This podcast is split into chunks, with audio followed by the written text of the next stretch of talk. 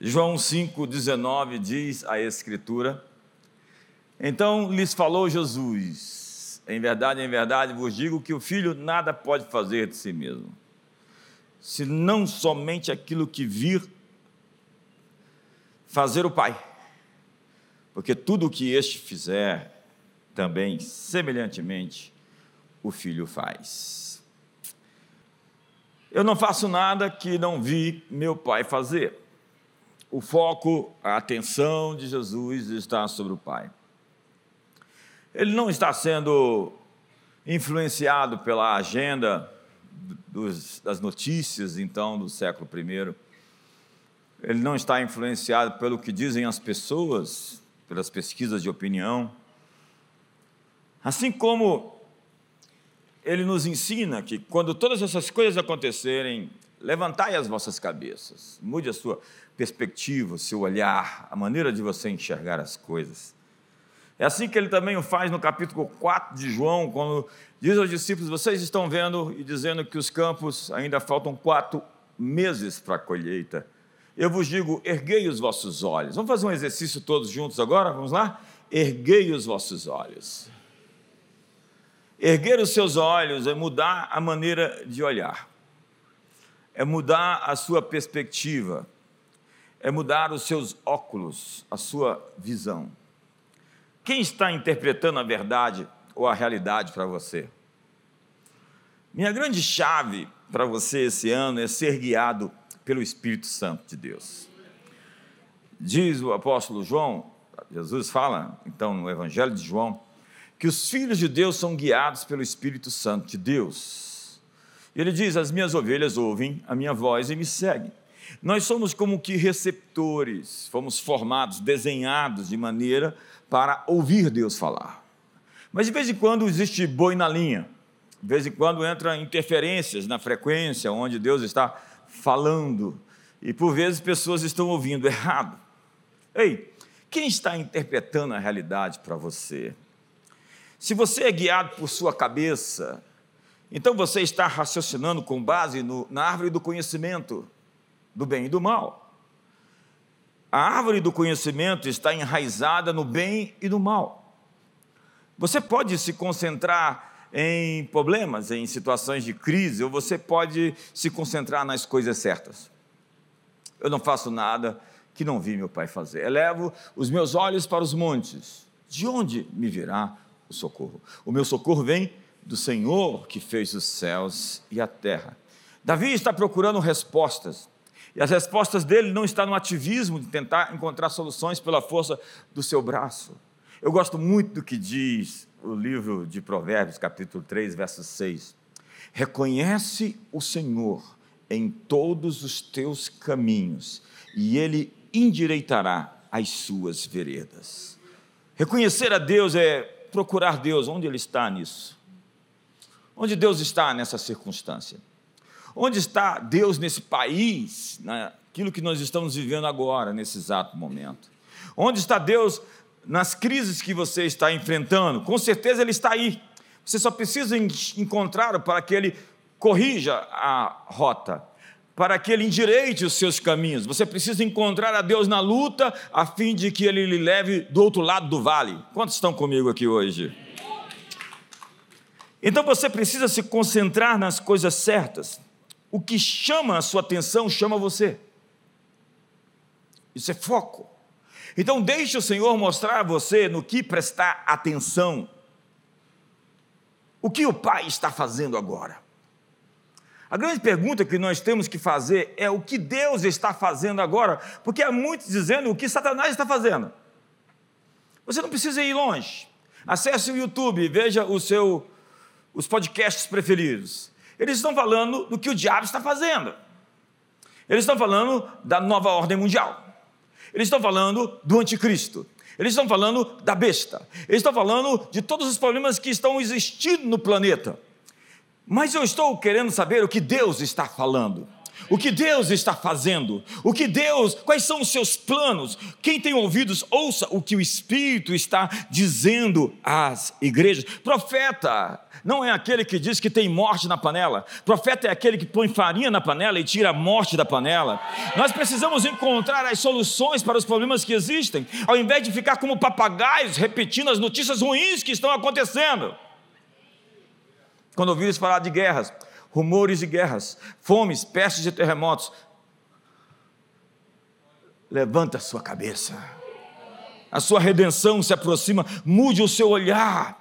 Concentre-se no que Deus está fazendo neste momento da história.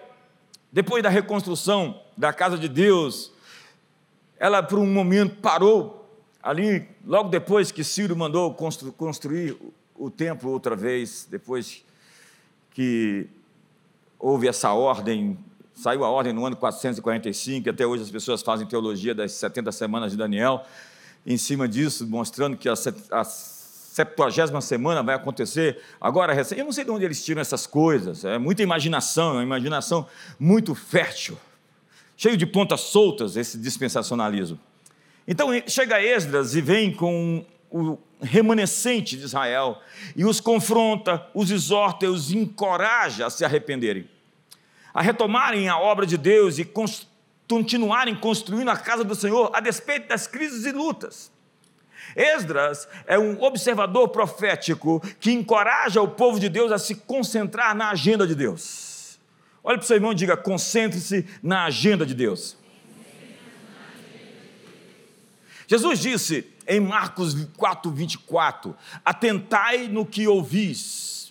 Na verdade, o texto está dizendo lá em Lucas 8, verso 18: Observe como você ouve. Não é somente o que você ouve, mas como você ouve. Quem está interpretando a realidade para você? Como você está ouvindo as coisas? Eu posso pregar a mesma mensagem, e a mesma mensagem tem resultados diferentes nas pessoas. A partir daquilo que elas já têm dentro delas, elas fazem uma interpretação do que estão ouvindo, vendo. Sua alma é onde você dá sentido às coisas a partir da sua história, a história da sua vida. Seu espírito discerne enquanto sua alma raciocina. E tem coisas que você percebe no espírito, não passa pela mente, você simplesmente sabe. É um conhecimento espiritual é os quatro sentidos proféticos. Saber de algo que é um conhecimento além daquilo que é material, físico, tangível, é sentir algo, é ouvir algo, é ver algo. Nós somos máquinas de criação de significado. Nós somos criadores de história, nós somos muito criativos. E no, todo o tempo nós estamos criando histórias. E quando nós terminamos de contar histórias, quando nós estamos acordados, nós vamos contar histórias quando estamos dormindo. Quantos são assim? E nós temos uma história que contamos a nós mesmos sobre cada situação que vemos a partir do que nós já vivemos. O que nós já vivemos vai interpretar a realidade.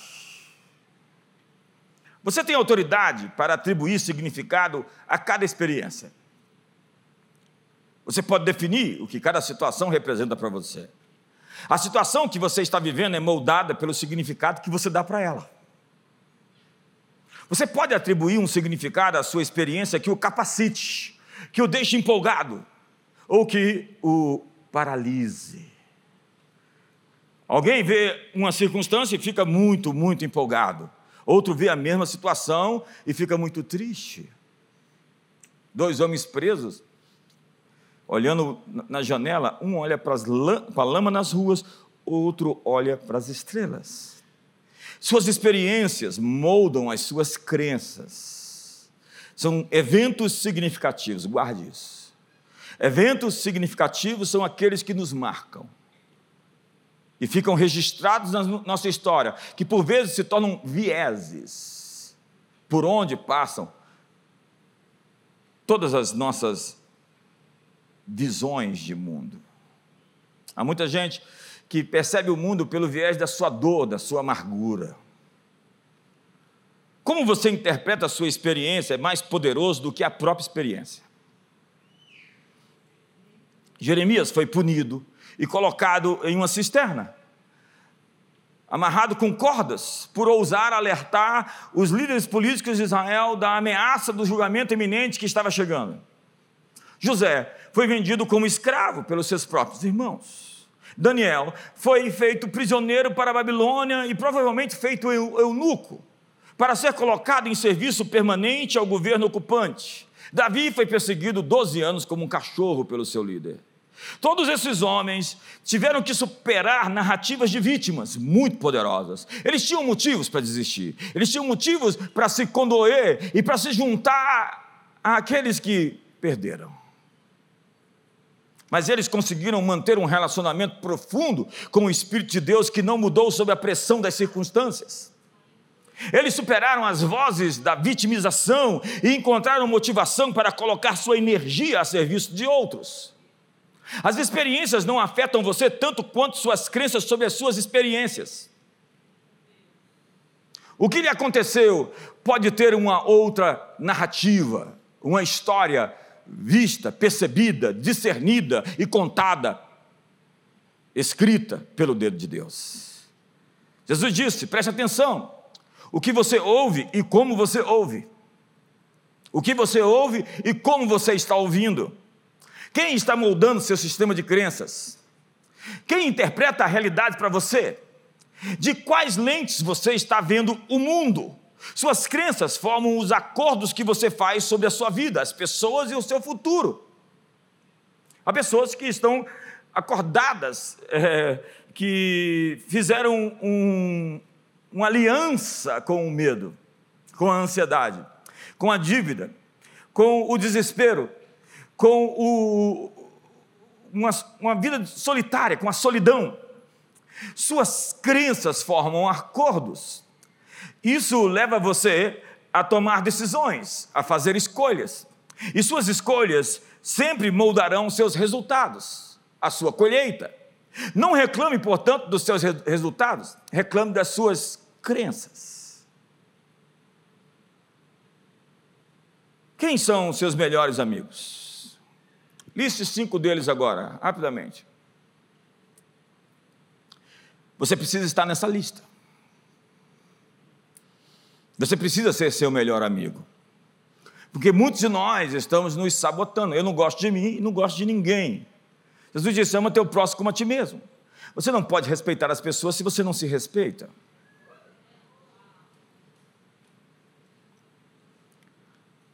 Como é a sua relação com você mesmo?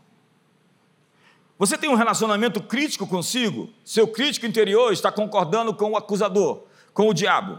Então, se você perceber que Deus vota em você e o diabo vota contra você, então você dá o voto decisivo. Vote em seu favor.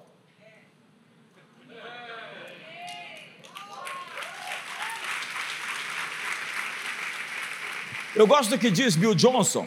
Não posso me dar ao luxo de alimentar um pensamento em minha cabeça que seja inconsistente com o que o Pai pensa de mim. Eu não faço nada que eu não vi meu Pai fazer. E eu não quero pensar nada que Ele não pensa sobre mim. É preciso então se reprogramar. É preciso sair do modo competir para o modo celebrar. Há muitas pessoas que têm uma mentalidade de escassez. Elas acham que se alguém ganhou é porque ela perdeu. É a mentalidade de economia soma zero. O sujeito diz: o sujeito comeu picanha e alguém morreu de fome lá na África. Se alguém ganhou algum dinheiro é porque significa que alguém perdeu em algum lugar. Porque para ele, a mentalidade dele é que os recursos são escassos. Hoje eu passei ali e vi alguém fazendo um super trabalho. Eu falei, que incrível esse trabalho. É, eu, eu, vou mandar uma mensagem para essa pessoa para que ela faça ainda melhor, que eu estou torcendo para que ela suba a régua, para que ela aumente o nível, porque eu quero perseguir isso que ela está fazendo. Eu quero fazer da forma, eu quero aprender o que ela está fazendo, da forma como ela está fazendo. Há um filme chamado Pegando Fogo, onde dois chefes de cozinha disputam o topo, a liderança daquilo que eles estão fazendo. Bem próximo do final do filme, o protagonista, que é um dos chefes, vai desistir, ele cansou. Então o seu adversário, quando vê que ele vai desistir, fala: Não desista, por favor. Você está aumentando o padrão, nós estamos perseguindo você. Se você desistir, nós não vamos ter com quem competir. Olha para o seu irmão e diga: Não desista, por favor. Ei, ei, está na hora de você subir o nível, porque na mentalidade do reino de Deus há espaço no pódio para todo mundo, só não há espaço para os ressentidos e amargurados com o sucesso dos outros.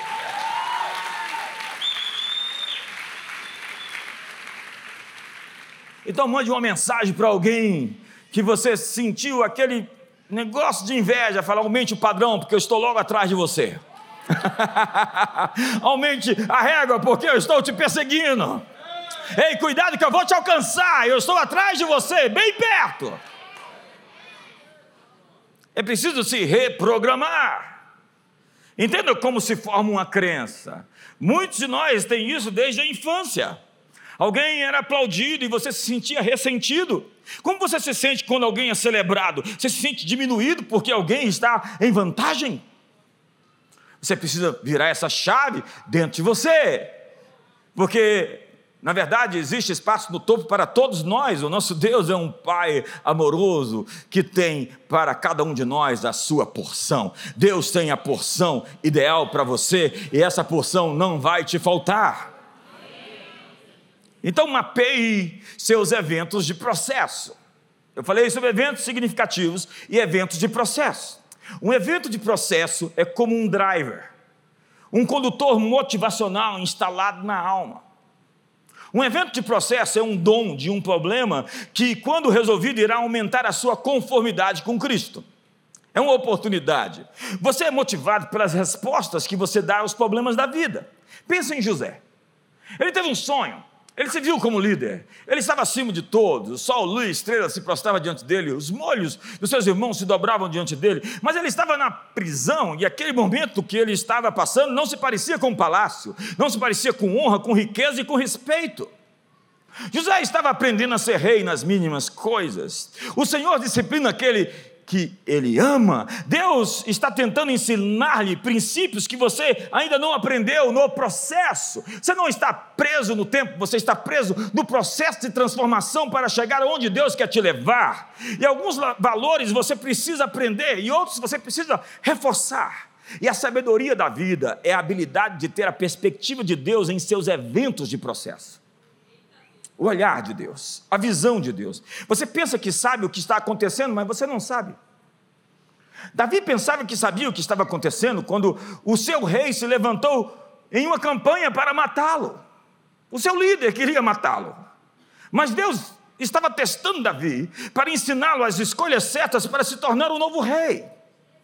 Você está sendo treinado, equipado, cada situação que você está passando está programada dentro do seu curso superior que você está fazendo na faculdade chamado vida.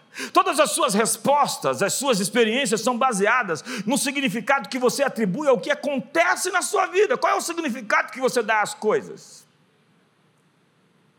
Seu trabalho, então, é atribuir o significado correto a cada acontecimento.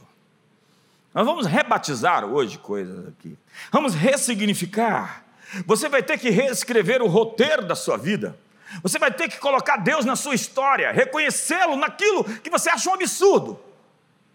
Mas que Deus pode dar significado a isto, porque Ele faz cooperar todas as coisas conjuntamente para o bem daqueles que o amam. Então a pergunta não é por quê, por quê? A pergunta é como isso vai me favorecer. Pense em algo e diga: como isso vai me favorecer. Fale alto: como isso vai me. Pense em alguma coisa e diga: como isso vai me favorecer.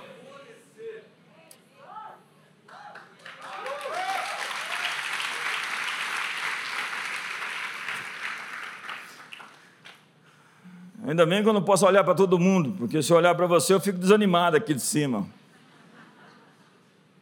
Ei, está na hora de colocar Deus na sua história. O que ele estava fazendo naqueles eventos negativos da vida? Seu trabalho é ressignificar essas memórias com a verdade de Deus. Quando você fizer isso, o que antes o incomodava vai fortalecê-lo. Deus pode pegar qualquer coisa eu gosto do que diz T.D. Jakes. Deus pode pegar qualquer bagunça e transformá-la em uma mensagem.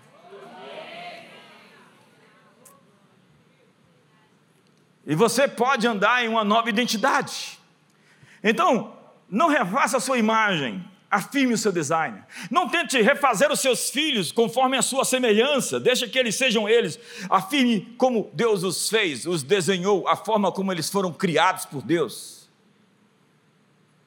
Cada um de nós tem um desenho, e dons, e habilidades, e forças, e fraquezas. Espere que Deus faça com você como fez com Pedro ou como José, e coloque uma nova experiência diante de você para desfazer a velha experiência. O evento significativo que lhe deixou marcado. Deus quer lidar com a sua velha ferida, com o seu medo. Havia um homem no tanque de Betesda que estava contando uma história para si durante 38 anos. Ele dizia: Não há ninguém para me ajudar. Ele diz: quando a água se mexe, se move, não há ninguém aqui que possa me ajudar. E o texto diz: estava ali um homem enfermo, havia 38 anos. Jesus, vendo-o deitado e sabendo que estava assim há muito tempo, perguntou-lhe: Queres ser curado? Olha a pergunta de Jesus. A resposta dele é: Senhor, não tem ninguém que me ponha no tanque quando a água é agitada, pois enquanto eu vou, desce outro antes de mim. Jesus vai falar para ele: existem outros modos de ser curado. Você está enviesado de uma maneira de ser abençoado, eu tenho outras maneiras de abençoar você.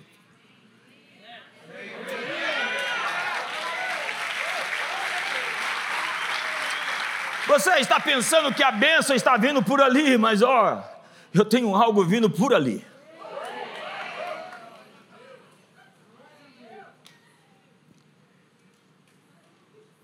Jesus pergunta: você quer ser curado? Ele responde: Não tem ninguém para me ajudar. Aquele homem contava para si uma história atravessada por 38 anos. Ele estava dizendo: Não tem ninguém para me ajudar. Tem alguém aqui com esse mantra? Não tem ninguém para me ajudar. Você sabe, às vezes, quando Deus tira todos os seus apoios humanos, é porque Ele quer dizer a você que você vai ter que apre aprender a confiar somente nele.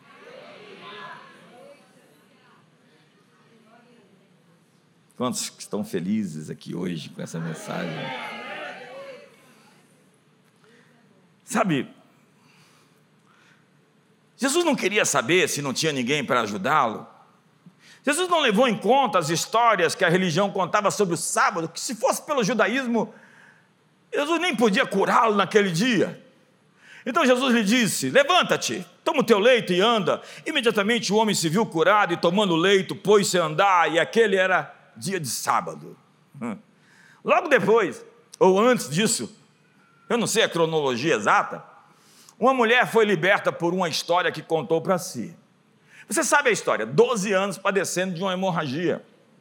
Ela vivia sangrando, sangrando. Então diz a Bíblia que ela repetia para si mesma: se tão somente eu tocar na orla das suas vestes, serei curada. O texto está dizendo que ela repetia continuamente. Quando você lê além do vernáculo, ela está falando para si: se eu tocar na orla do manto desse homem, eu vou sair curado. E se eu tocar na orla do manto, eu vou sair curada. E se eu tocar na orla do manto, eu serei curada. E se eu tocar na orla do manto, eu, sou, eu, sou, eu serei curada. Então ela invade a multidão, ela estava proibida de invadir a multidão e andar no meio das pessoas, porque ela é considerada imunda. Ela quebra os protocolos religiosos, ela desafia to, tudo e todos, e vai lá e toca na orla do manto. E o que, que o texto diz? Verso 22. Jesus, voltando-se vendo, disse: Tem de bom ânimo, filho, filha, a tua fé te salvou. E desde aquele instante a mulher ficou sã. Ei, ei, que histórias você está contando para você? O que você está dizendo para si mesmo? A maneira como narramos a história de nossas vidas molda o que nós alcançamos. Sua narrativa do que lhe acontece é o seu poder para mudar a sua perspectiva. Todos temos eventos significativos que nos enchem de alegria e de propósito. Todos, no entanto, falhamos, tivemos conversões no caminho, pressões demoníacas que nos assolaram. Nascemos, crescemos, estudamos, nos apaixonamos, casamos, tivemos filhos, passamos em um concurso, abrimos uma empresa, fechamos um grande negócio e nós olhamos para a linha do tempo de eventos passados e há partes que são espetaculares, enquanto outras são dolorosas. e devem ser esquecidas ou editadas. Pensamos que nada pode ser feito sobre os fracassos do passado e as crenças que surgiram a partir desses fracassos. E é justamente nesse território que Deus quer nos visitar. Jacó havia mentido para o seu pai, disfarçando-se, passando pelo seu irmão Esaú. E depois de 20 anos, jurado de morte pelo seu irmão, ele veio se encontrar com ele. E antes de encontrá-lo, o anjo lhe pergunta, o encontra no Val do Jaboque, e diz: Qual é o seu nome, Jacó? Ele diz: É Jacó mesmo, é esse nome. Deus vem resgatar aquela história de se disfarçar, de mentir, de enganar seu pai, para curar o coração daquele enganador e transformá-lo em um verdadeiro líder. Ele ressignifica sua história como usurpador do direito de primogenitura. Da mesma forma, Jesus fez com Pedro, três vezes dizer que ele o amava. Pedro havia o negado três vezes. É incrível, porque todo o cenário é, remontado. E aquilo era um recal, era um novo chamado. Deus está chamando pessoas de novo aqui essa noite. Talvez você negou Jesus, talvez você falhou, talvez você disfarçou e mentiu, mas Jesus está dizendo: Eu estou atrás de você, não desisti dos meus planos para você, meu conselho permanece de pé, farei toda a minha vontade na sua vida. Pedro não podia recomeçar sem lidar com as lembranças daquela noite de quinta-feira da Páscoa do ano 33. E é preciso lidar com essas lembranças recorrentes do passado. Porque Deus é um especialista em trabalhar com pessoas falhas. Porque os seus erros nunca pegaram Deus de surpresa. Deus conhece você, sabe quem você é e continua amando você. Ele apostou em você porque ele não está vendo você hoje como você está, mas como você vai se tornar no futuro, como ele vai fazer você ser. Ele é um mestre. Faça isso. Deus é um mestre em redimir pessoas arrependidas. Arrependidas. Então nós sabemos que todas as coisas cooperam para o bem dos que amam a Deus, para aqueles que são chamados segundo o seu propósito. A mensagem desse texto é: procure aquilo que vai favorecer você naquilo que está acontecendo, porque vai. Diga para o seu irmão, põe a mão no ombro dele e fala, porque vai. Porque Deus está comprometido em dobrar metais, mover circunstâncias, lidar com infâmias, converter o mal em bem. Lembre-se de José, lembre-se de Daniel, lembre-se de Esther, lembre-se de Ruth. É o chamado ministério ou mistério da providência. Deus não aparece nenhuma vez o nome de Deus no livro de Esther, mas a providência está lá, em todas as linhas e pontos e vírgulas. É preciso dar sentido para cada situação que aconteceu. Essa será agora a jornada do seu ano. É preciso desmontar as falsas narrativas contra você. É preciso, na verdade, desmontar as falsas histórias que foram contadas sobre a sua vida por você mesmo. É hora de deixar de lado a versão antiga da história que você conta para si e contar uma nova história. Porque você é o editor dos textos que você vai atuar. E você tem que escolher bem o seu papel. Não escolha é, atuar em um filme de terceira categoria. Deus tem um papel incrível para você nessa vida. Ele quer que você seja o protagonista da sua própria vida e não um figurante na vida de outra pessoa. A vida não é um ensaio e ela está acontecendo em tempo real. A narrativa da sua vida pode estar errada. Esta é a hora de escrever os novos capítulos. Deus está lhe dando uma página em branco. Mas antes, é preciso reinterpretar o que aconteceu. Porque isso está lhe impedindo, lhe bloqueando para avançar para o próximo capítulo. Mais uma coisa. Quem são as pessoas que estão lhe ajudando a concordar com a versão da história que lhe vê como uma vítima? Quem são as pessoas que alimentam sua história como se você fosse um vilão? Quem são os personagens coadjuvantes da sua vida? Talvez seja a hora de demitir algumas pessoas da sua história. Pense nisso. Mas com certeza não estou me referindo a ninguém da sua família, porque isso não é apropriado. Não está na mesa. Ei, posar de vítima é renunciar sua própria responsabilidade. Porque vítimas não querem chamar a responsabilidade para si, elas querem arrumar um culpado para os seus fracassos. Todos os seus pontos baixos e negativos em sua vida têm um propósito redentor. Então reinterprete os acontecimentos da sua vida pela ótica de Deus. Sua dor conta uma história de superação para os outros. E quando você vence, você ensina pessoas a vencer naquilo que você prevaleceu. Paulo não escreveu: Veja como eu fui maltratado por meus compatriotas depravados. Ou eis que eu sofri mais do que todos os outros pela fé. Em vez disso, ele deu significado às suas cicatrizes. Ele disse: Eu trago no meu corpo as marcas do Senhor Jesus. Isso não é conversa de vítima que quer reparação histórica. Olhe para as suas experiências com um novo olhar. Renove sua mente em relação às suas crenças. Descubra a mão invisível de Deus trabalhando em sua vida em sua hora mais escura. Reconhece ao Senhor em todos os teus caminhos. Essa é a sua estação de experimentar a libertação das mentiras, das memórias e concessões internas que prenderam você. Lembre-se, seus acordos autorizam seus próximos capítulos. João 10, 10. É preciso lidar com os acordos e as permissões. O ladrão veio roubar, matar e destruir. Ouvir significa um acerto inconsciente, silencioso. No fundo da sua alma, o diabo quer lhe convencer que existe um plano aprovado por Deus de que você se dá mal na história. Mas eu vim para que tenham vida e a vida abundante. Deus está deixando claro que o plano dele para você é um plano de vitória. Acordos de baixo nível produzem eventos incapacitantes. São aquelas experiências que moldam o que acreditamos. A mesma experiência de vida pode ter dois significados diferentes dependendo de quem interpreta o que aconteceu.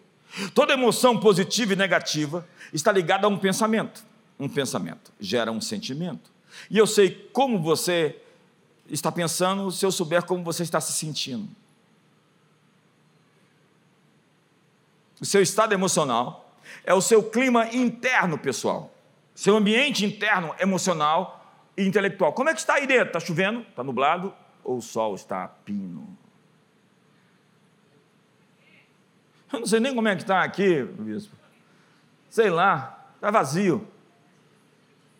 Pois Deus vai encher hoje sua vida de significado e de propósito. Antes de chegar ao topo da sua missão, do seu propósito em vida, você terá que conquistar a sua montanha do eu. A montanha de você mesmo. Quando você for atingido, atacado, ferido, você tem que ser o rock balboa apanha, apanha, apanha e levanta, apanha, apanha, apanha e levanta. Você não pode ter o queixo de vidro, você tem que se recuperar rápido, levantar de novo, ir para cima, porque no final você vence, e se não venceu, é porque ainda não chegou no final.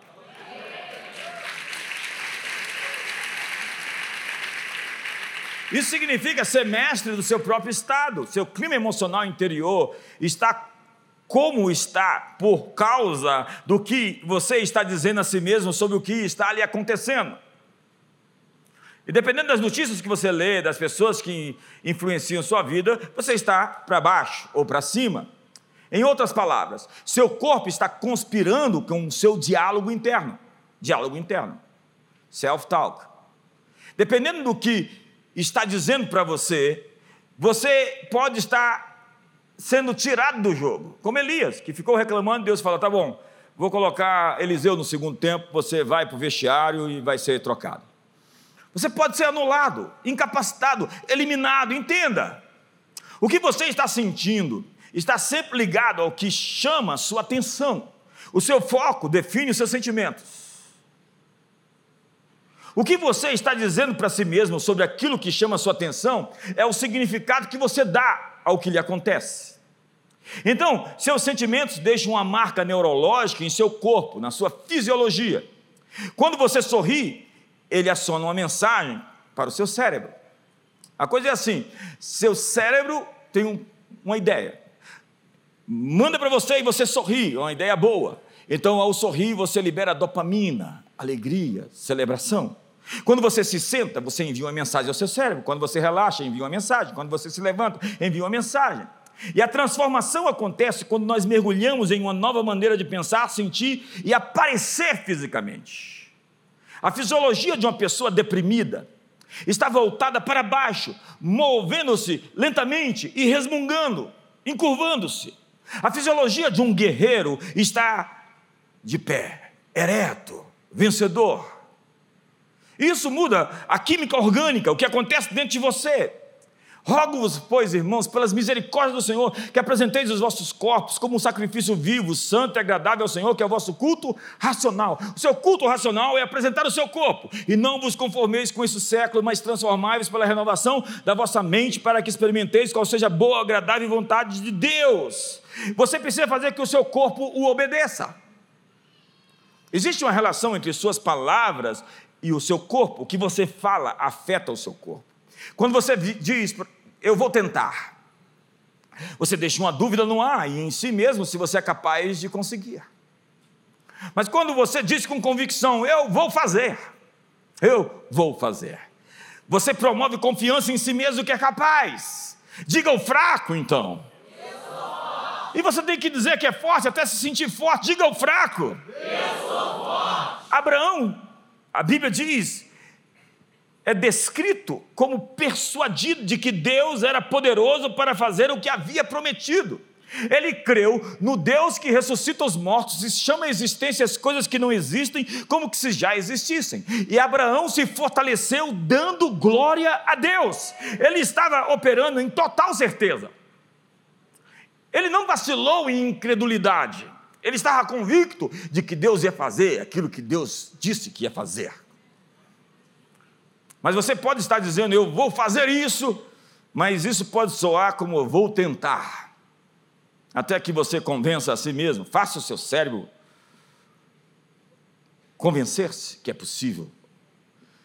Porque por vezes o seu maior inimigo está entre as suas duas orelhas os seus pensamentos. Se você crê que é possível, se você crê que não é possível, em ambos os casos você está certo, faça-se conforme a sua fé. Há autoridade em uma declaração totalmente persuadida. Se você quer uma nova cultura, você precisa de novas crenças. E uma nova experiência forma uma nova crença. E isso resulta em novas escolhas, que trazem uma nova colheita. Anos atrás, um sábio homem disse: Quando eu te encontrar no próximo ano, você será a mesma pessoa que conhecia há um ano exceto pelos livros que você leu e as pessoas que você conheceu. Eu tenho falado que esse ano é um ano de conexões apostólicas. E conexões, relacionamentos apostólicos, é você encontrar as pessoas do seu destino que vão ajudar você a cumprir a sua missão. Você precisa de pessoas para que você chegue onde você tem que chegar. Então prepare-se esse ano para se encontrar com as pessoas que Deus está enviando a você para corroborar, colaborar com a visão que Ele tem para cumprir a missão que Ele te deu. E quando essas pessoas chegarem, você vai dizer: Olha, eu fui avisado que você estava vindo.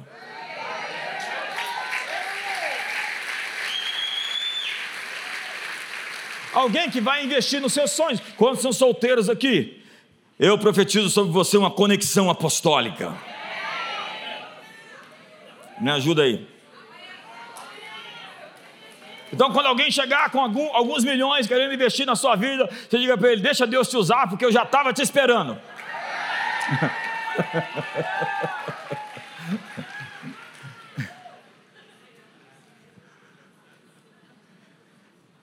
Sabe, eu falei sobre conexões apostólicas, mas falei também sobre energia apostólica. E ter uma energia apostólica é ter a força que você precisa para cumprir o seu chamado, cumprir a sua missão. Você precisa de saúde para cumprir o seu plano, o propósito que Deus te deu. E você vai ter essa força para acordar de manhã e ir à luta e terminar bem tarde, estar cheio de força para poder fazer no outro dia o que você foi chamado a fazer. Eu também falei de finanças apostólicas. E finanças apostólicas não se trata de ostentação apostólica, porque isso não existe. Finanças apostólicas é ter todos os recursos que você precisa para cumprir a missão da sua vida. Ei, Deus te chamou para fazer coisas extraordinárias. Então Ele vai enviar todos os recursos que você precisa para fazer o que Ele lhe chamou para fazer. Quantos estão comigo aqui? Me ajuda! Aí!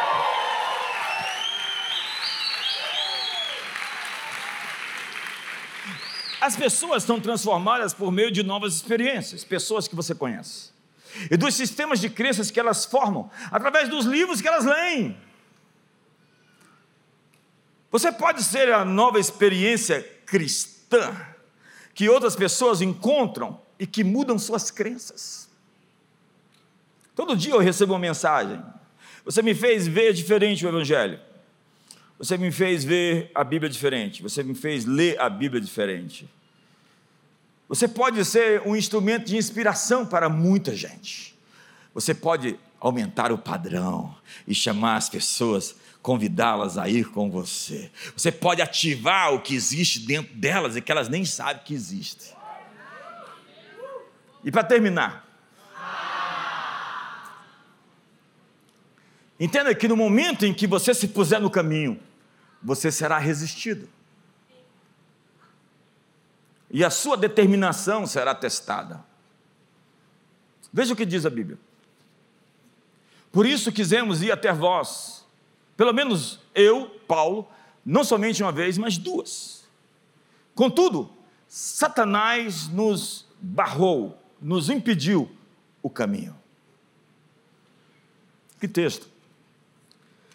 Minha pergunta para você: Satanás tem impedido você você se sente bloqueado às vezes.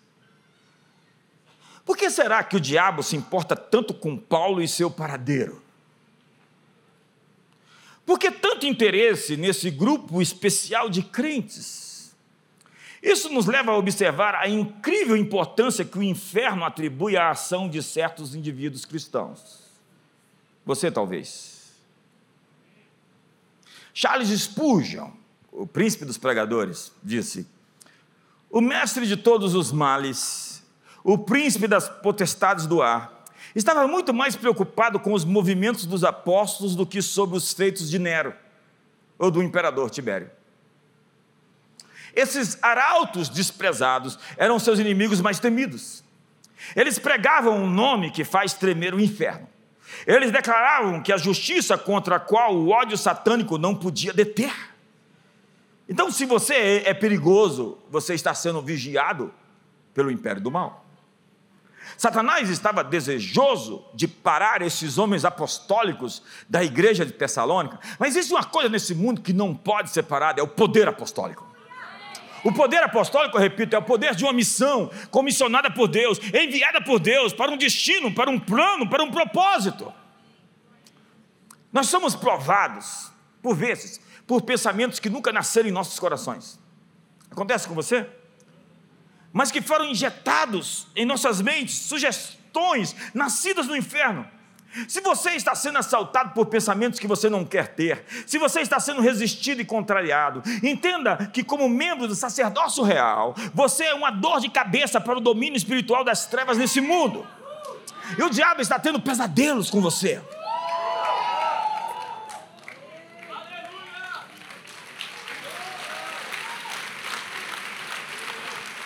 Note, note a palavra que Paulo usou: impedido, barrado. Isso é temporário. Diga para o seu irmão: isso é temporário. Disse Paulo: em tudo somos atribulados, porém, eu gosto da adversativa. Somos atribulados, porém, não angustiados, perplexos, todavia perseguidos, no entanto, abatidos, contudo.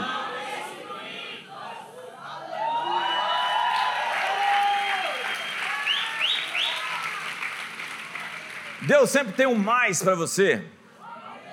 As coisas podem não estar como você gostaria que estivesse, coloca lá um mais. Não, não, não aconteceu ainda, mas. Parece que, que o Brasil não está indo bem, mas. Contudo, esta é sua hora de persistir, porque o céu está lhe assistindo e guerreando do seu lado.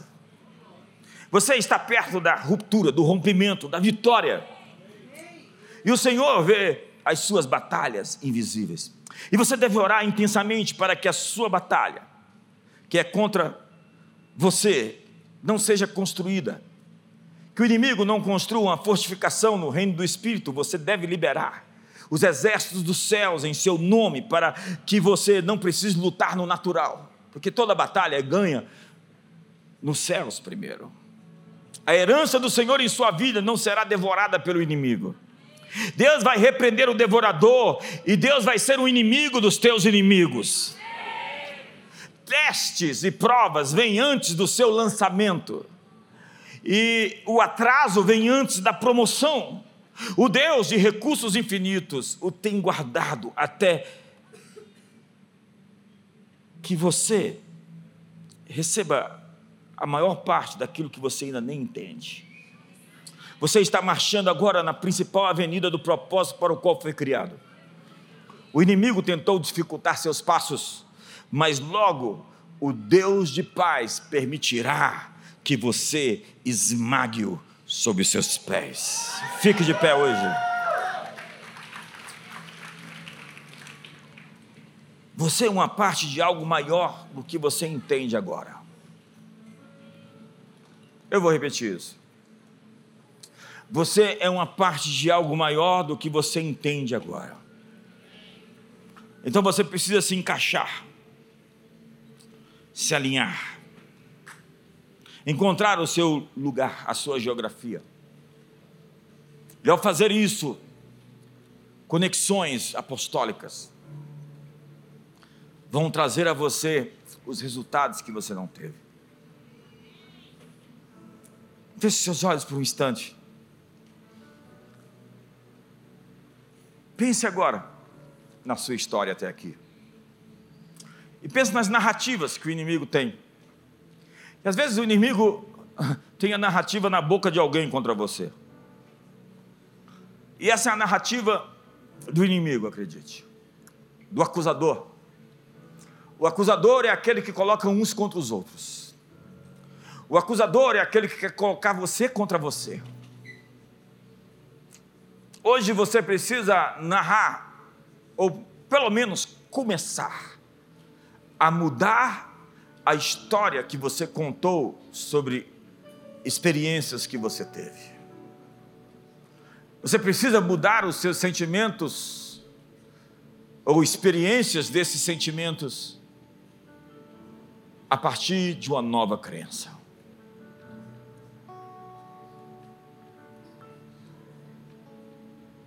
Você talvez carrega rótulos e estigmas e há lembranças e Deus está abrindo essas memórias esses dias.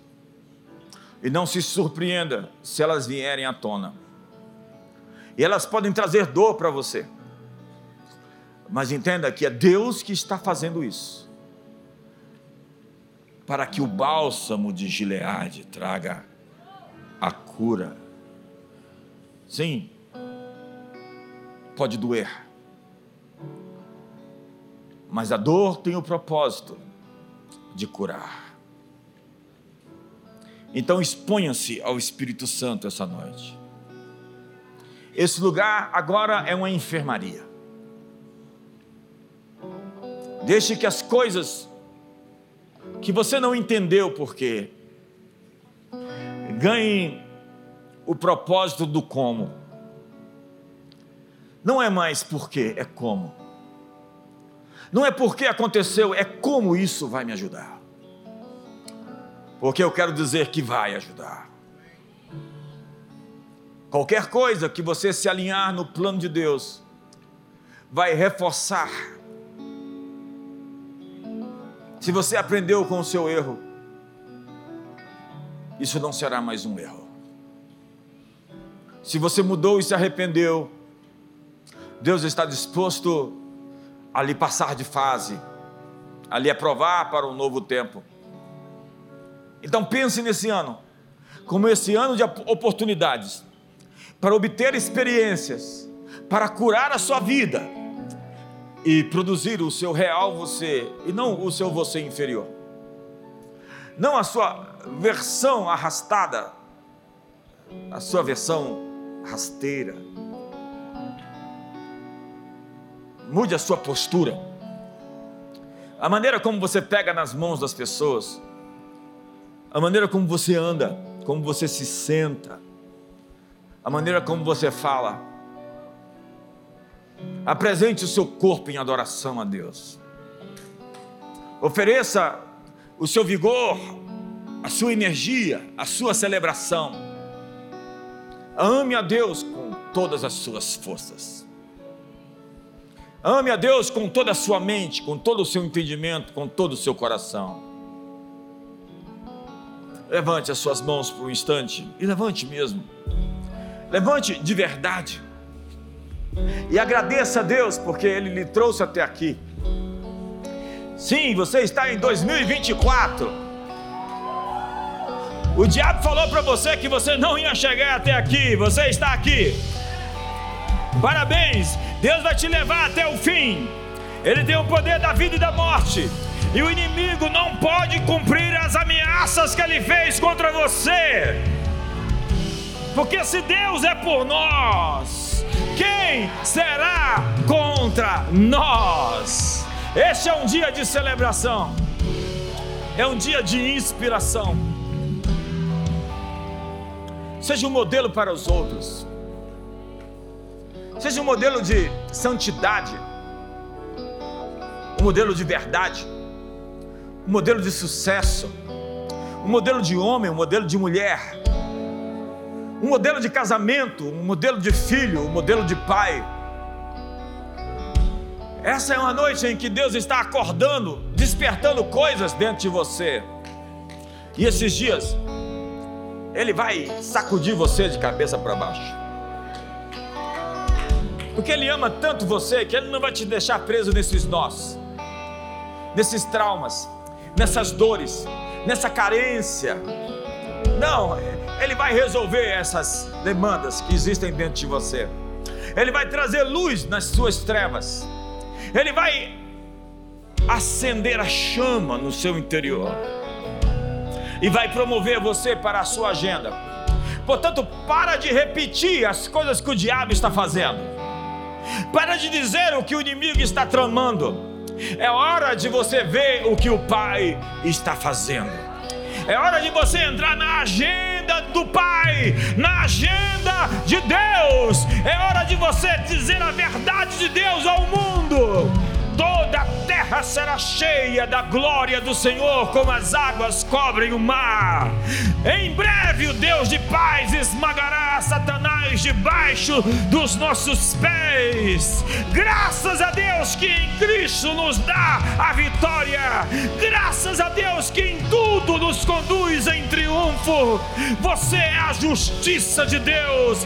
Você foi feito conforme a sua imagem para expressar a sua verdade, criado para o louvor da sua glória, transportado do império das trevas para o reino do Filho do seu amor. Ele lhe fez idôneo a parte que lhe cabe da sua herança nos santos na luz. É hora de dar um novo significado àquelas coisas. Cada coisa, cada lembrança, cada história.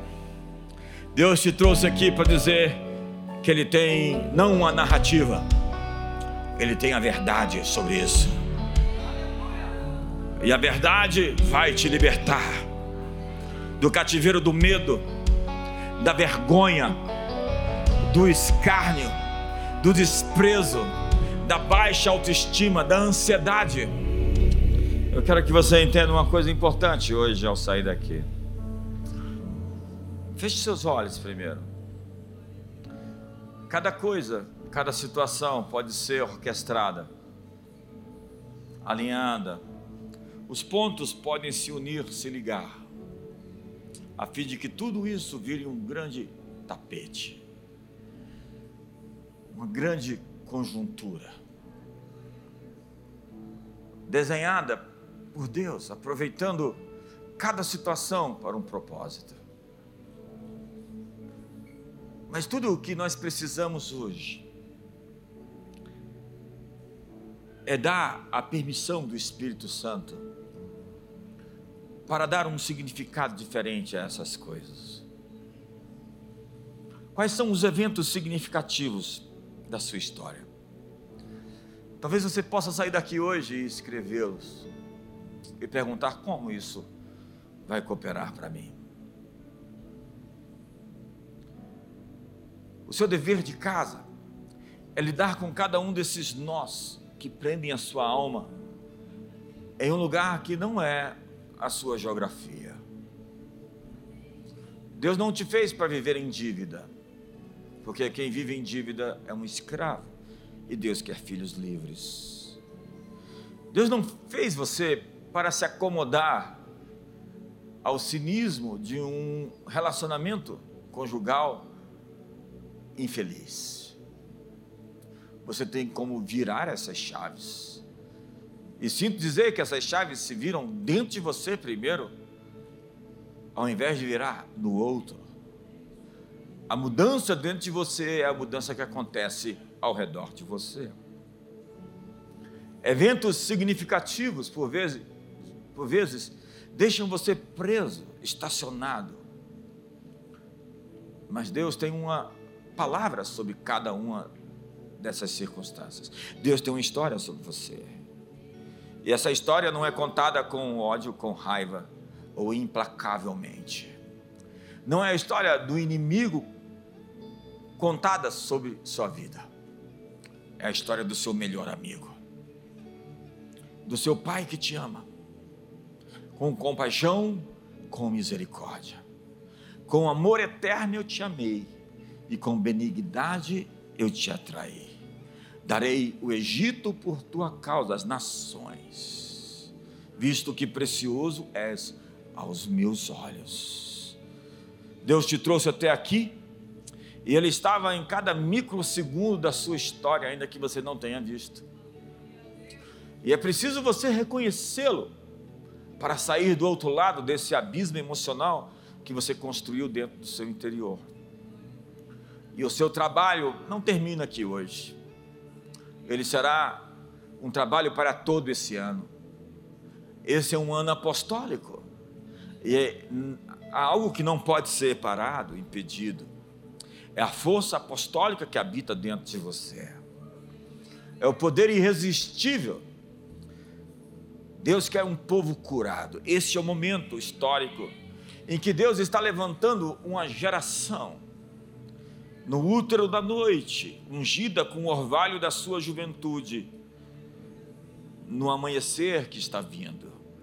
Sim, o dia vai nascer, mas o dia vai nascer primeiro dentro de cada um de nós. Então, é preciso abrir as cortinas da sua alma para fazer o sol nascer, porque há lugares obscuros, há lembranças dolorosas, há segredos, terríveis, guardados às sete chaves, que precisam ser expostos à presença de Deus, colocados em oração e recebido de Deus a sua palavra, a sua história acerca daquilo que ele pensa sobre tudo isso. Pai, essa enfermaria hoje tem os seus anjos como médicos curando abrindo, fechando, costurando, expondo não para vergonha, mas para cura. Nós queremos dizer como Jesus: o príncipe desse mundo está aí, mas nós não temos nada nele, ele não tem nada em nós. Queremos viver sem vergonha, obreiros que não têm do que se envergonhar. Queremos viver uma vida no, na luz do dia como filhos da luz, que não têm do que se envergonhar, que andam na verdade, que confessam seus erros, seus pecados uns aos outros. Se andamos na luz, como na luz Ele está, e temos comunhão uns com os outros. Pai, traz hoje a revelação na mente. Conta essa história para os teus filhos em sonhos nos próximos dias. Visita com imagens, com visões proféticas. Traz novas experiências, novas experiências para apagar velhas experiências. Recria cenários e circunstâncias para que teus filhos sejam plenos e não adoecidos, não rancorosos, não amargurados, não ressentidos, não atrapalhados ou bloqueados. Nós liberamos hoje, Senhor, o caminho. Satanás, por tempos, tem barrado os teus filhos, impedido-os de alcançar o seu destino. Mas hoje nós dizemos que chegou a hora, chegou o tempo deles serem liberados para alcançar aquilo que o Senhor designou. Nós liberamos o poder apostólico para isso, liberamos conexões apostólicas para o seu destino, liberamos energia apostólica para cumprir o seu chamado, e liberamos finanças apostólicas. Liberamos, Senhor, hoje o amor de Deus, a graça de Jesus e a comunhão do Espírito Santo. Uma ótima semana para todos. Deus abençoe.